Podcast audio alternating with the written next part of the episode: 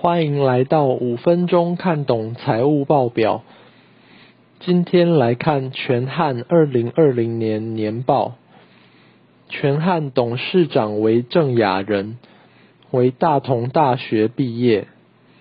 郑雅人于二零零六年曾因炒股被起诉，手法是假设卖五百张股票，约定人头同时买四百九十张，左手换右手炒高股价，剩下十张散户买。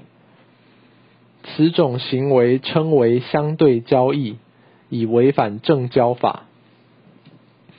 来到资产负债表，总资产为一百八十亿元，其他综合损益衡量之资产达五十二亿，应收账款占三十六亿，再算出应收账款周转天数。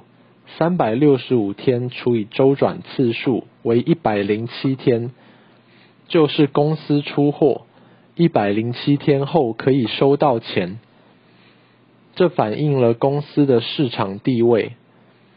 全汉的天数从十年前到现在增加了十二 percent，是不利的。在极端情况下，若收现天数过度拉长，有公司与客户联手做假账的可能。存货占二十六亿，先计算存货周转次数，销货成本除以两年平均存货五点三次，存货周转天数是三百六十五天除以存货周转次数为六十八天，就是卖出这些存货需要的天数。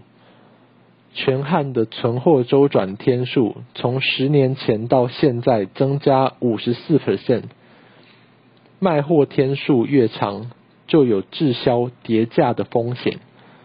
总负债为六十九亿元，应付账款占四十八亿元，股东权益为一百一十四亿元。来到损益表，营收为一百四十七亿元，毛利为二十亿元。毛利率十四 percent，营业利益为四亿元，营业利益率三 percent，净利为六亿，净利率五 percent，其他综合损益之获利二十亿，源自于持有四千六百七十五张续准股票，去年间上涨六十六 percent。二零二一年八月十三日收盘价已涨至一千三百五十五元。此一获利不会反映在税后净利与 EPS 上，可谓隐形获利。若列入计算，EPS 将从三点五变成十五点三。续准代工不断电系统 UPS，无自创品牌，不与客户争利。以少量多样的产品为特色。来到现金流量表，现金为三十亿元。来到股东权益变动表，其他综合损益资产即是续准股票占五十亿元，也就是四十三 percent。全汉于二零二零年三月新冠肺炎时股市的最低点。以约二十元买回五千张库藏股，今日价格已翻倍，获利约一亿元。二零二零年股利发放率为八十四 percent。来到分析，股价为三十九点八五元，本益比为十点六四，小于十五，pass。股价净值比为零点六三，小于一点五，pass。股东权益报酬率为六点七八 percent，小于十 percent，failed。大股东持股比例为六十二 percent，大于二十 percent，pass。市值为七十四亿，小于三千亿，failed。负债比为三十七 percent，小于五十 percent，pass。流动资产除以流动负债为一百六十七 percent，小于两百 percent，failed。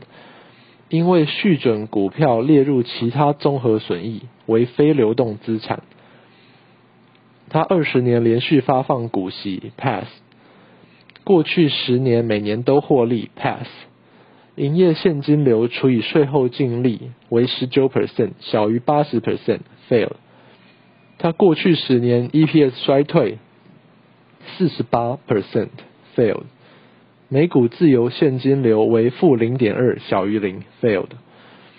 从全汉和续准的比较可以看出，同为电源相关产业，代工获利竟远好于自创品牌。自创品牌就像奥运金牌一样，全世界都在和你竞争；而坚持只做代工，就像续准台积电的策略，只要银牌刚为老二，那自然有你的一席之地。好，以上，谢谢。